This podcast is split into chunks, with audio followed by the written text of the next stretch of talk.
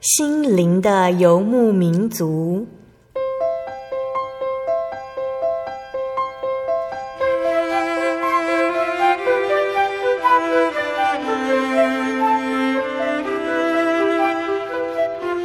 在这个谁都不管谁的后现代社会里，每个人的心灵都是游牧民族。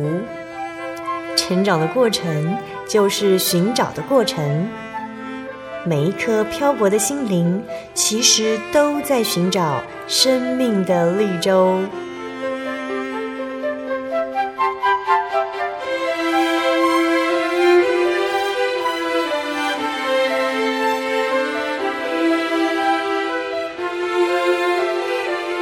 本节目由真耶稣教会台湾总会制作，欢迎收听。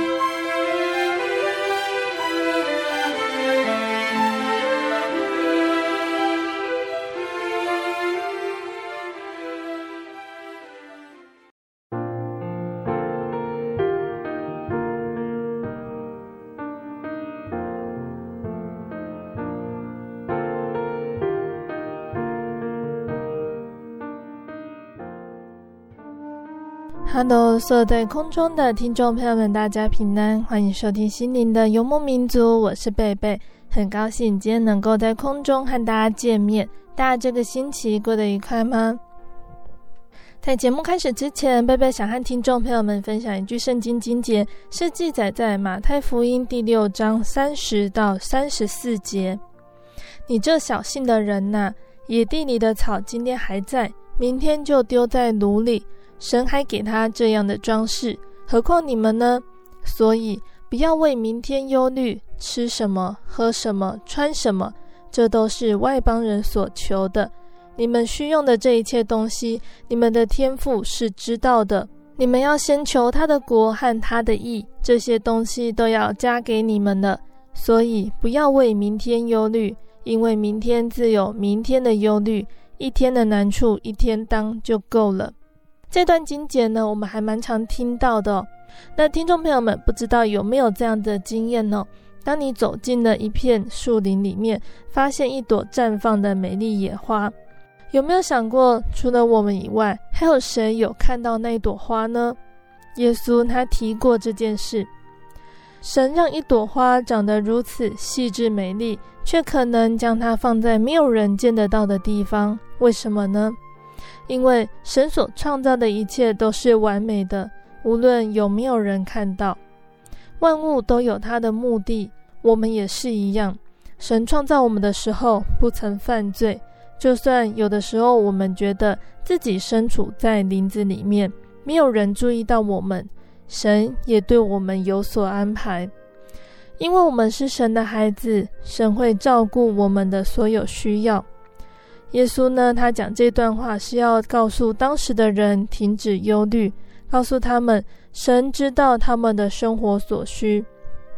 神连今日生、明日死的野草都细心装扮，当然会照顾自己的孩子，因为孩子远比野草重要。只要明白神对我们的爱，并且会照顾我们生活，我们的心情就会轻松许多。神知道我们的需要，也知道我们家人的需要。我们只要兼顾自己的信心，来信任神。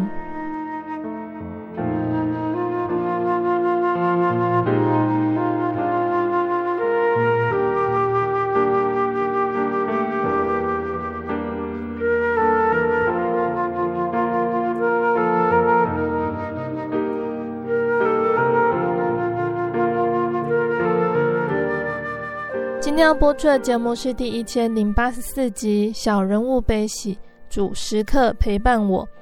节目邀请了真耶稣教会西台中教会的赖依秀姐妹来分享她的信主见证。那依秀呢，她是在高中的时候来到真耶稣教会慕道，参加终极班的聚会。那在有一次呢，星期六的晚上，她和往常一样到教会参加终极班的课程。在路途上却发生了严重的车祸，伤及脑部，影响到他的记忆、语言方面也受到了些微的损伤。但是在这一场车祸中，他的家人看见神的带领，也看到教会弟兄姐妹的爱心带导，于是同意伊秀呢来接受教会的大水洗礼。那这是一段什么样的奇妙恩典呢？贝贝先播放一首诗歌，诗歌过后就会请伊秀来和大家分享他的见证哦。贝贝要分享的诗歌叫做《安静》。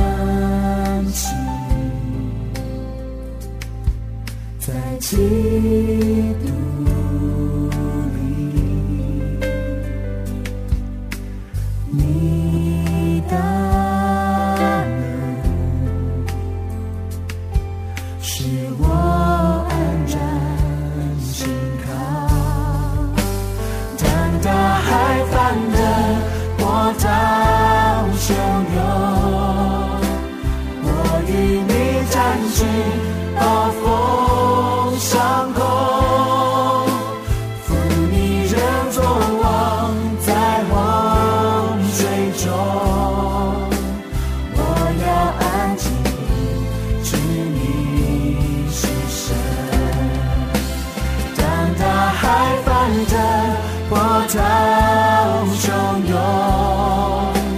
我与你展翅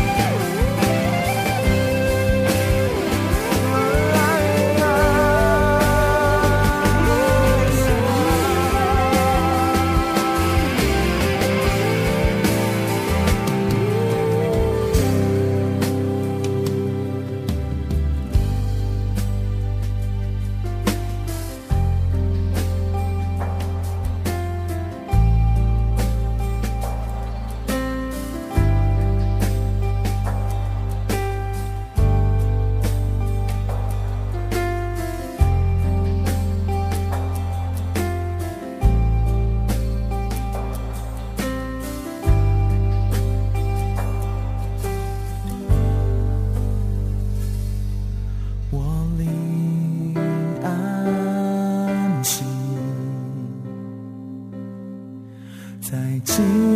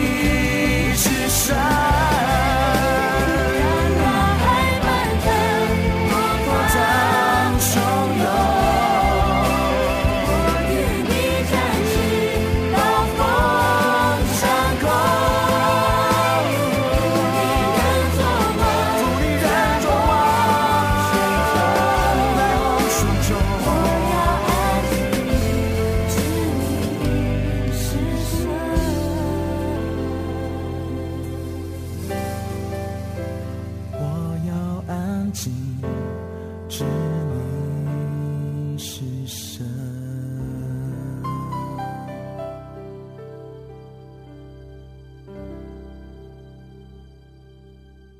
我们先请一秀来和听众朋友们打声招呼。感谢主，让我能够有这个机会在这里分享我的见证。刚刚我们提到哦，一秀这次来节目上要分享的是你的信主经过，可以请一秀跟我们分享你是如何知道真耶稣教会，并且来到教会参加聚会的呢？呃，在高一的学期初，我就被国三的朋友介绍到西台中真耶稣教会里来参加聚会。因为我跟国三的朋友当初很要好，嗯，所以他才让我去接触教会。其实当初在西台中教会对面看着教会的时候，有点紧张，因为怕大家对我就是很陌生，然后就是不欢迎。嗯，但是在进去之后，有人带我去二楼的会堂聚会，然后也有姐妹教我怎么祷告。嗯，然后在同一天晚上，我也参加终极班，因为当初我的妈妈有点反弹，然后就是等到我真的有空的时候才能去终极班，然后爸爸是没有什么意见，然后那时候我的出席没有办法很规律的来终极班聚会，直到升高二时的暑假才让我妈妈同意，让我每一天呃每一周都能够来到。终极班，嗯，当你的同学邀你去教会的时候，你会不会觉得很反感？为什么要到教会去？应该还有其他地方可以玩吧？嗯，不会，就是觉得还蛮正常的。就是因为其实，在小一、小二的时候，因为是住表姐家，然后那时候他们家就是基督教，所以就会每个礼拜天就是带我去教会那边。嗯，所以因为这个原因，所以其实，在之后其实我也蛮想去教会的。然后就因为国三的这位同学，然后就是介绍到教会去，所以我才愿意去教会听听道理。嗯，你的家庭是传统信仰吗？嗯、呃，对，家里是传统信仰，会拜拜。嗯，嗯其实，在每次烧香拜拜的时候。就是会觉得香的味道很重，就是很不喜欢的味道。嗯，而且就是因为要祭祀的时候，就会拿出很多东西要出来摆，然后就会觉得说，就是常常都在那边拜拜，会觉得很奇怪。那前面有说到，一秀你之前到教会的情况啊，因为家人的关系，所以起初都是比较不稳定的。不是每个星期都可以参加终极班聚会，一直到高二的时候，妈妈才同意你每个星期六到教会参加课程。那你在这段墓道期间，有没有什么让你深刻体验到神的事情呢？嗯，在二零一六年的二月二十号，高三下学期上课的第一周，那天星期六，然后白天因为学校要补课，于是去了学校。而在晚上，匆忙的从家中赶上公车，一路坐到西台中教会附近的公车站牌。正当我要过马路时，一辆摩托车突然冲出来，撞倒了我。当时中级班就有两位老师，就是有听到救护车的声音，嗯，但是他们就是不知道是我。然后那时候救护车就把我送到了中国医药学院的急诊室，嗯，然后。那时候主治医生就跟我，就跟我的家人说，就是他会尽全力的救我。然后，所以那时候就是，嗯、呃，就是帮我在脑部开了两次的刀。然后那时候我的左头盖骨就是有先被拿起来，因为。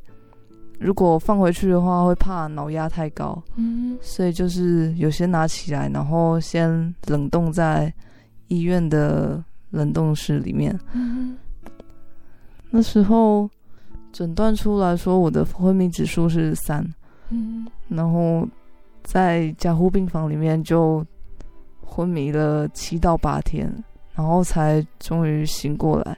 嗯，但是。我在恢复意识的时候，其实那时候是没有什么太大的感觉。就其实那一段时间我，我我也不知道我到底做了什么。嗯，所以你对那时候的车祸都没有什么印象的？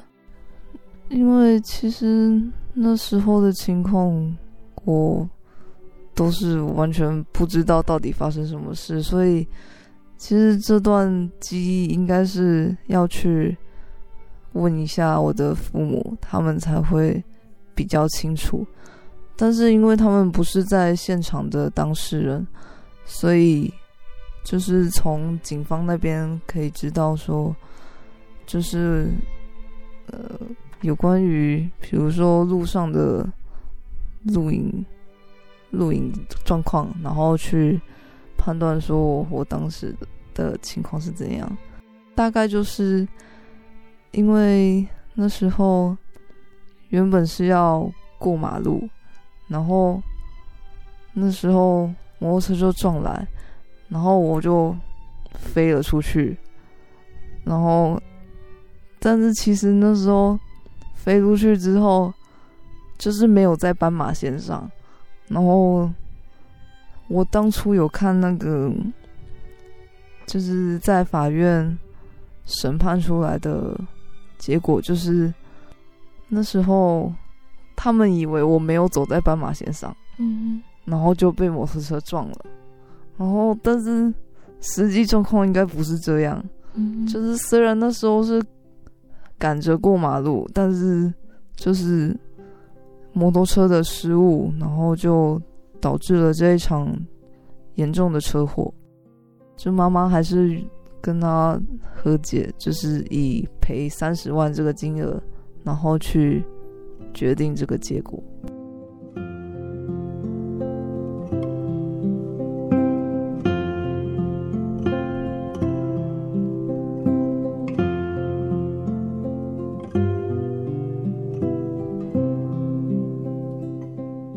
你车祸之后，教会的弟兄姐妹是如何关心你的？其实，在昏迷的时候，中级班的师生他们就有一起来。加护病房里面，然后帮我唱诗，然后也送我很大的一张纸板，然后纸板上面就贴着他们对我的就是鼓励，然后支持，然后也希望我能赶快醒过来。嗯嗯，然后从中级班知道我发生车祸后，他们就是有向全台湾的。教会就是帮忙帮我打帮我带到，嗯，其实当初车祸的那一天，我的印象就是只有要去中级班，然后搭上公车，然后就这样子，然后其实就是那时候完完全全没有印象，就算我醒过来。我也不记得我那时候到底在病房里里面做了什么事。嗯，我想应该是一直躺在病床上，然后吃药、打点滴、吃容易消化的食物、睡觉等。有时候护士会来帮我量量血压，然后体温。那时候是主要是我的妈妈来照顾我，然后爸爸就是。在妈妈回家之后，就换他来帮忙。然后，其实，在住院的时候，教会里面有很多的弟兄姐妹都会来关心我，然后常常关心我说现在的情况到底是怎样。然后，其实那时候传道也有来我的病房，然后来看一下我现在的状况到底复原的怎样。然后也有帮我按手祷告，然后其实有时候像是一到五啊，然后就会有学校的朋友，或者是之前就是我的朋友们，然后就会来看看我，然后陪我聊天，然后聊学校的事情，或者是帮我拿学校的作业或考试卷。送我小卡，还有小礼物，然后等等的，然后就是支持着我说你要撑下去。嗯，就是他们会知道说怕我的情况很不好，嗯、然后所以就会就会在旁边支持我。然后其实，在这么多人的帮忙下，就是其实当下会很感动。嗯，就是只要想到这些见证，我就会觉得说，原来有这么多人在关心我。嗯。然后住院一个半月的复原期间，从躺在病床上，然后开始坐轮椅，学着走路，训练大肌肉及小肌肉的复健，然后还有训练平衡力。然后就在这些事情结束之后，然后就在出院的最后。开了一次脑部的刀，把我的左头盖骨就放回原本的地方。嗯。然后等到放回去之后，过了一段时间，然后才把身上的管线都拆除掉，然后才让我顺利的回家。嗯。然后在出院后，除了平常的针灸。也做了一小段时间的语言治疗，因为左脑有一部分是控制语言的，所以其实语言方面有受到一些影响，就是会变得比较差。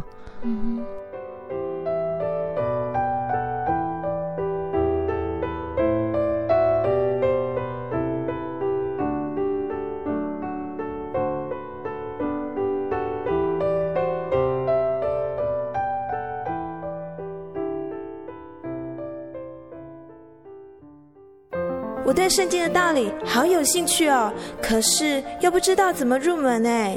你可以参加圣经函授课程啊！真的啊？那怎么报名？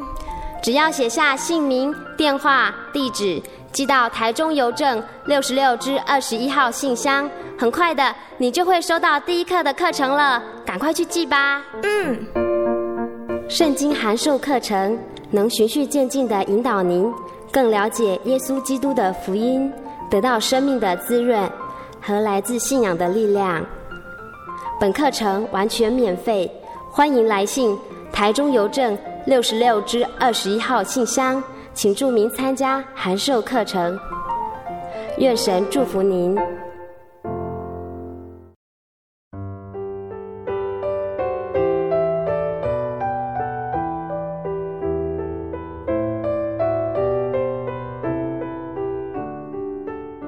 亲爱的听众朋友们，欢迎回到我们的心灵的游牧民族，我是贝贝。今天播出的节目是第一千零八十四集《小人物悲喜》，主时刻陪伴我。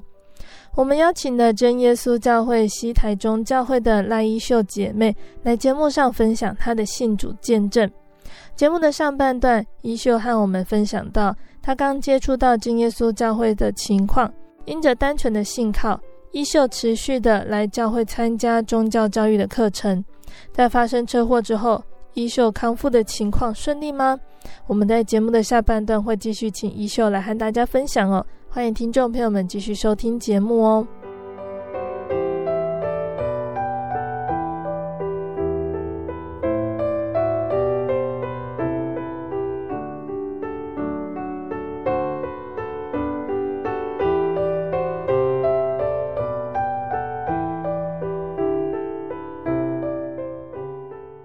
在上半段节目的最后，一秀分享到了教会还有学校同学对他车祸的关心。那后续复原的情况如何呢？然后在复原后，刚进入学校的时候，其实离统测只剩不到三个星期。那时候我几乎不记得班上同学的名字，然后就是朋友花了好几天的时间。去协助我去记得，嗯哼，就是他每天会问一下说，看说那个人是谁，然后我要讲出他的名字，然后老师也帮我特别的安排了我自己的课个人课表，然后就是帮助我去学习统测要考的那些范围，还有重点。嗯，统测那两天，其实我一直觉得自己没有把书读熟，然后就要去统测，所以那时候就是借着祷告，求主帮助我。若是考上，就感谢主；若是考不上，那就再拼一年。结果分发结果出来时，我就意外的考进了科大，嗯，就是很感谢主。经过半年的复原期，借着大家的带导，我复原得很快。在我住院时，妈妈看到这么多教会里的弟兄姐妹，就是这么热心的帮助我，就跟我说：“如果你真的想受洗，就去吧。”于是，在二零一六年十月一日，西台中教会秋季灵恩布道会终于受洗了，就是很感谢说，终于成为神的儿女，就是感谢主耶稣，在我车祸后就一直看顾我，但在人不能，在神凡事都能，主奇妙的医治。让大家都能亲眼的见证这个恩典。嗯，虽然经历过一次严重的车祸，但是也体会到住院时的治疗过程。感谢神一直都陪伴着我。那在车祸发生之后，你会不会跟主耶稣抱怨呢？你明明是要去教会，没想到会发生这么严重的车祸。嗯，其实这部分我也有想过。原本想的是，就是我只是要去教会，然后为什么要让我遇到这种车祸？然后这车祸不但让我忘记了之前在高职学的东西，而且就是都换不回那些记忆回来。但是就是听朋友的父母那边就是有说。就是，其实这个车祸是主耶稣要给你的试炼，就是让你在这一次的车祸中能够很深刻的感受到主耶稣对你的爱，然后还有关心，然后也借着大家的带导，然后就是帮助你顺利的康复起来。其实就是很谢谢大家的带导，然后不管是。课业啊，或者是信仰上面，其实就是回到跟车祸前差不多的情况。虽然课业是差了一点，但是就是借着自己的努力，然后还有祷告的方面，就是其实还是有在进步。有时候我们听教会弟兄姐妹分享见证，都会觉得这些见证很好，但是好像都离我们很远。但是当我们自己亲身体验到的时候，才会真正感觉到神在每个事件中所带来的恩典和感动。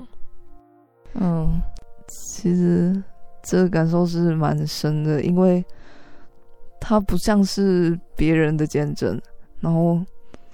就是什么事情好像都是别人在发生的，然后我身上好像都看不到什么，但是就是从这一次的见证里面，就是有感受到很深很深的主耶稣的怜悯，然后还有他的恩典，然后就是很感谢主，就是这么的看顾我，然后也带领我这么多，嗯嗯嗯。在车祸之后，妈妈也同意让你受洗。那你之前有跟妈妈提过受洗的事情吗？嗯，有，就是因为我妈就是不希望说，就是我突然去受洗，然后就很奇怪，就是感觉你就是没什么事，你为什么要去受洗？对，然后就是很反弹，就是不希望我去受洗。嗯，然后，所以在遇到这一次的车祸之后，就是他有感受到教会里面的弟兄姐妹他们的关心、他们的爱，然后就才让我顺利的参加受洗。嗯，那一秀在大学的时候也发生过一场车祸哦。那这场车祸和墓道时发生的车祸带给你的体验是不一样的。嗯，其实，在某一天安息日，然后从西台中教会要回家的路上，那时候我骑着单车，然后就是骑到一半的时候，就是突然被大货车擦撞到。嗯，就是明明我是要直走，但是大货车却往右转，然后我就被撞到了。嗯，但是其实这一次的擦撞是因为之在这件事之前，然后我有想过说，当初那场大车祸，我我在撞的时候好像都没有感觉，但是如果我再被撞一下的话，也许我会知道到底被撞是什么感觉。嗯，然后结果主耶稣就真的让我真的被货车撞到了。虽然那时候撞到的情况就是手跟脚就是有一点小擦伤，不过虽然那些擦伤的痕迹还在，但是就是就感谢主，就是我没有特别严重到说需要去住院，嗯，就是只要擦药就好了，嗯。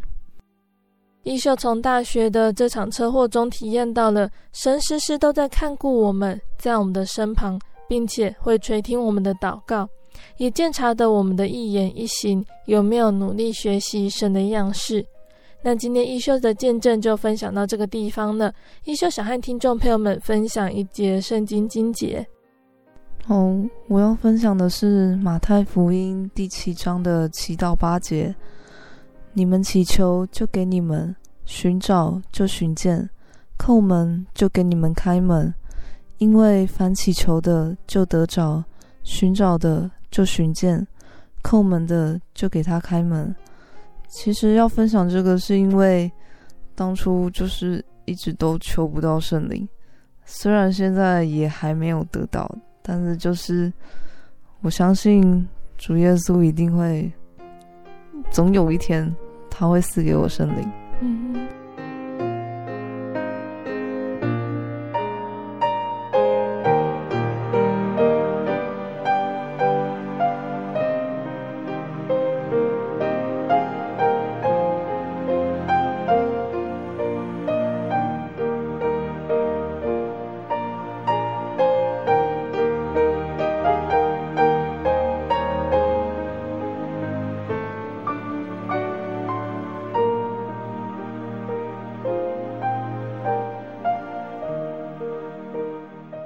亲爱的听众朋友们，一秀的见证就分享到这里喽。一秀因为伤势的关系呢，对于车祸还有住院的细节没有办法说得很详细。但是一秀因为这场车祸，生命经历了很大的变化，在信仰上也有深刻的体验。一秀也很感谢神和教会的弟兄姐妹，在车祸后到复健康复时的爱心带导和关心。弟兄姐妹常常带着圣经去读经，在一秀的床边唱诗给他听。一秀的家人也在照顾一秀的过程中，感受到教会弟兄姐妹的彼此相爱，也不再阻止一秀来到教会聚会。信耶稣呢，不是要分离家庭的感情和关系，信耶稣是学习以耶稣的爱来爱身边的人，让大家都可以感受到耶稣同在的恩典。而一秀呢，在遭遇车祸初期呢，他的脑部受到伤害，两次开刀之后仍有脑水肿、脑压偏高的情形。左边头盖骨呢，需要暂时拿起来冷冻。渐渐的，一秀的情况稳定，医生就减少了镇定药物。感谢神的是，在护理人员当中呢，有教会的姐妹可以来帮忙照顾一秀。当一秀转到普通病房的时候呢，他的肺部还有感染，造成发烧。但是借着祷告，一秀身体进步的情况让医护人员和家人感到惊讶。当一秀脑水肿消肿之后，原本被拿起来的头盖骨顺利的盖回去。也在大家的陪伴之下，衣袖复健的情况真的进步快速。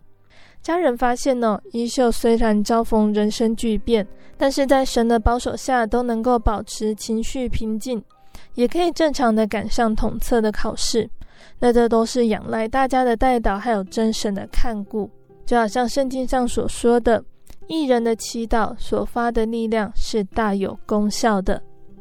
那从衣袖分享的见证里面呢，贝贝想到了圣经上的诗篇哦，在诗篇的一百二十九篇呢，这里讲到的是上行之诗。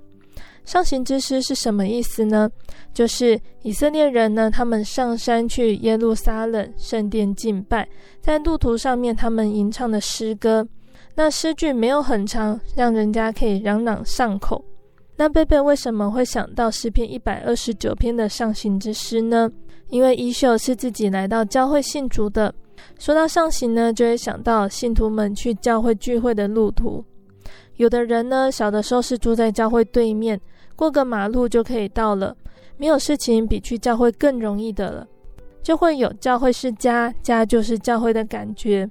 但是出国之后才会知道，很多人他们聚会是非常不容易的。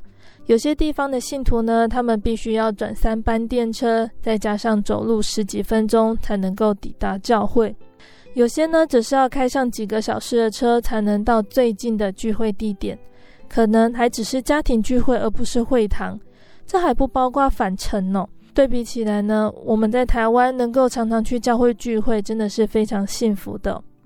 不过，跟写上行之诗的古圣徒比起来，还算什么呢？以色列人呢，他们去耶路撒冷崇拜的时候，他们要爬山，要走几天的路，还要带着献祭的牛羊面粉。他们去敬拜神的时候，必须大费周章，不像我们现代的人呢，可能下班之后吃个饭，再去教会聚会都还来得及的，糟糕效率哦。但是享受便利还有迅速的同时呢，我们就应该要快速的将自己的心情转变，将一切的事事放下。向山上行，越是亲近神的感受。当我们去教会的时候，我们也要快速的将我们的情绪转变，因为越向山上行，越是亲近神。那种喜乐是无人能夺去的。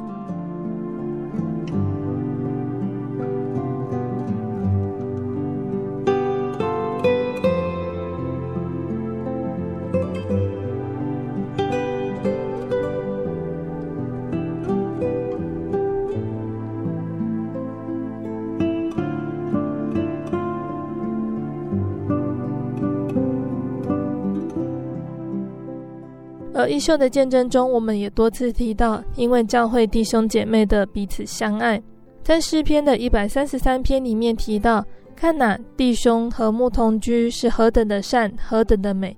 这好比那贵重的油浇在亚伦的头上，流到胡须，又流到他的衣襟；又好比黑门的甘露降在锡安山，因为在那里有耶和华所命定的福，就是永远的生命。”诗篇一百三十三篇这边讲到的是大卫他所写的上行之诗。那我们从一百三十三篇的一到三节来看，我们可以推测哦，大卫他所写的弟兄们和睦同居，有可能是一起往耶路撒冷敬拜的百姓，或者是敬拜的时候会众们他们和乐相处的情形。而有意思的是，第二节和第三节却用了看起来完全不相干的情景来比喻弟兄们和睦同居这件事情。一个是油膏大祭司的情景，另外一个则是甘露降在西安。这两件事情看起来和人跟人之间的相处没有关联。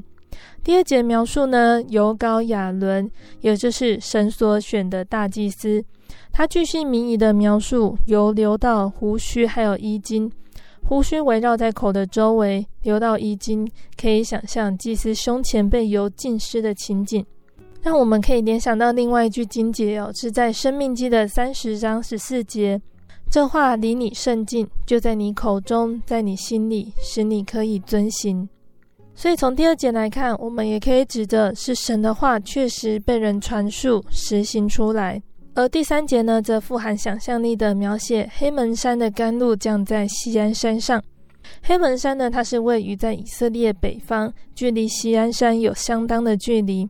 然而，黑门山终年积雪，雪融化而成约旦河的源头。对于干燥的以色列地，它是供应水的源头，就像是神的恩典，就好像是神的灵降在教会之中，而命定的福还有永远的生命，让人联想到永生的天国，就好像是神同在的教会，如同在天的情景一样。那经过这样子的分析来看呢，我们再回头来看一百三十三篇的一到三节，当教会的信徒切切实实实行和睦同居、彼此相爱的时候。神的道理才是真正在我们的口里传扬，在我们的心里相信并且实践，而也是当我们切实相爱，神的灵才是真正与教会同在，并且体现在地如天的情景呢。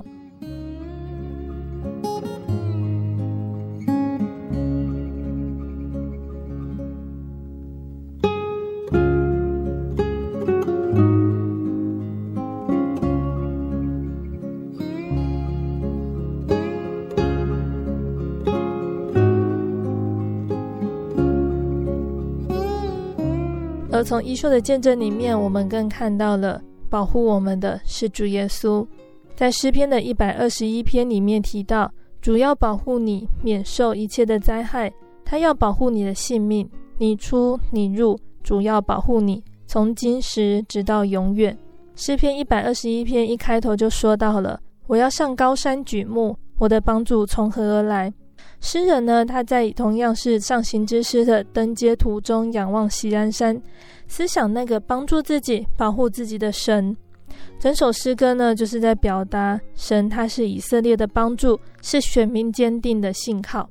而最后一句的祝福，更是大家很喜欢的金节哦，常常不是被用来安慰、鼓励遭遇患难的信徒。在这首诗中说到，保护你的是主，他不打盹，也不睡觉。在你右边庇护你，主耶稣他是无时无刻的看顾着他的选民，才派使者在敬畏他的人四围安营，又吩咐使者拖着他们，不使他们的脚碰在石头上。在我们一切行的路上，有众天使保护着。走在主的路上，白日太阳必不伤害我们，夜间月亮也不害我们。既有神的帐幕覆庇我们，日头和炎热并不能害我们。我们可以在殿中昼夜侍奉他。认识神的人呢，就得平安，福气也必临到他。如果我们倚靠神，就会像锡安山一样，永远不动摇，因为有耶稣环绕着我们，从今时直到永远。唯有神的保护是最可靠、最坚固的，胜过任何人的帮助。如果我们认定耶稣是我们的帮助，知道他会保护我们的性命。我们不怕那杀身体不能杀灵魂的，甚至可以放胆地说：“我倚靠神，有主帮助我，我必不惧怕。人能把我怎样呢？”在信仰的道路上，我们可以勇往直前，不畏惧艰困，可以朝着未知的将来迈进。神他是那么看顾他的百姓，就好像保护他眼中的同人。可惜呢，看看以色列的历史哦，选民他们偏偏不向主求帮助。不愿意回到他的荫庇之下。圣经上说：“雀鸟怎么三次复仇，万军之主也要照样保护耶路撒冷。他必保护拯救，要越门保守。但以色列人却向埃及求帮助，求告虚无的偶像，并不询问神。他们悖逆神，现在最终离弃保护他们的主，让自己徒受了许多患难和灾殃。”耶稣在来到世上的时候，也曾经为耶路撒冷哀叹。耶稣说：“耶路撒冷啊，耶路撒冷啊，你常杀害先知，又用石头打死那奉差遣到你这里来的人。我多次愿意聚集你的儿女，好像母鸡把小鸡聚集在翅膀底下，只是你们不愿意。选民不照主所愿的聚集到他的硬币之下，耶稣他是多么的难过和哀伤呢？”历史的教训历历在目。那今天呢，我们盟主所拣选的信徒，也成为了神愿意保护的以色列民。我们怎么能够再忘记那保护我们的主呢？我们怎么能够偏行己路，离开这唯一平安的道路呢？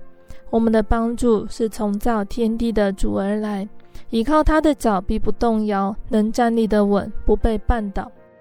盼望我们都能够照主所愿的回到他的道路上，免受一切的灾害，相信主耶稣的帮助必定能够成为我们信仰的力量。最后，贝贝来和听众朋友们分享一秀要点播的诗歌。这首诗歌是赞美诗的三百四十五首，深哉深哉，耶稣的爱。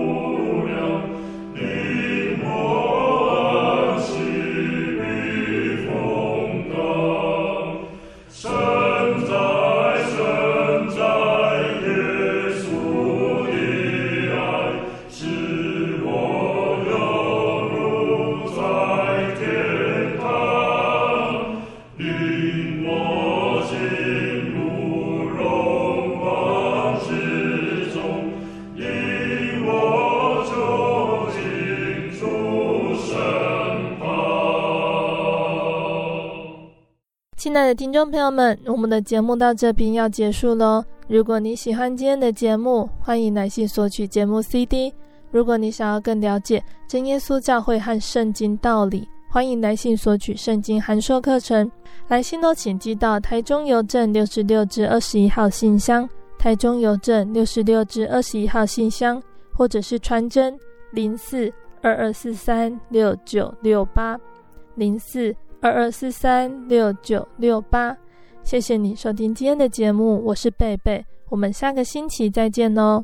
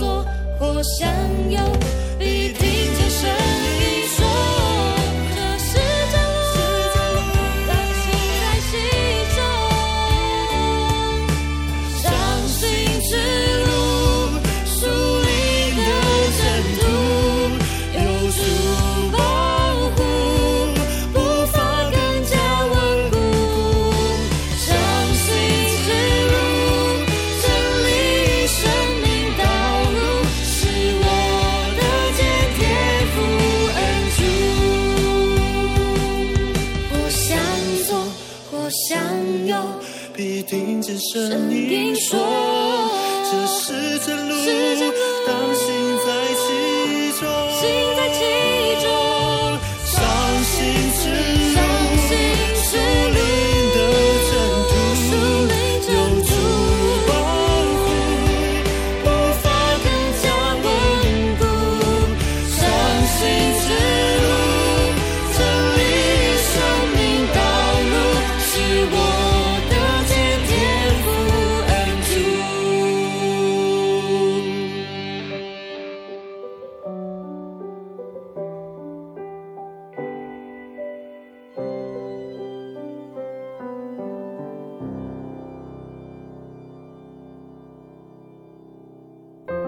圣经的道理好有兴趣哦，可是又不知道怎么入门哎。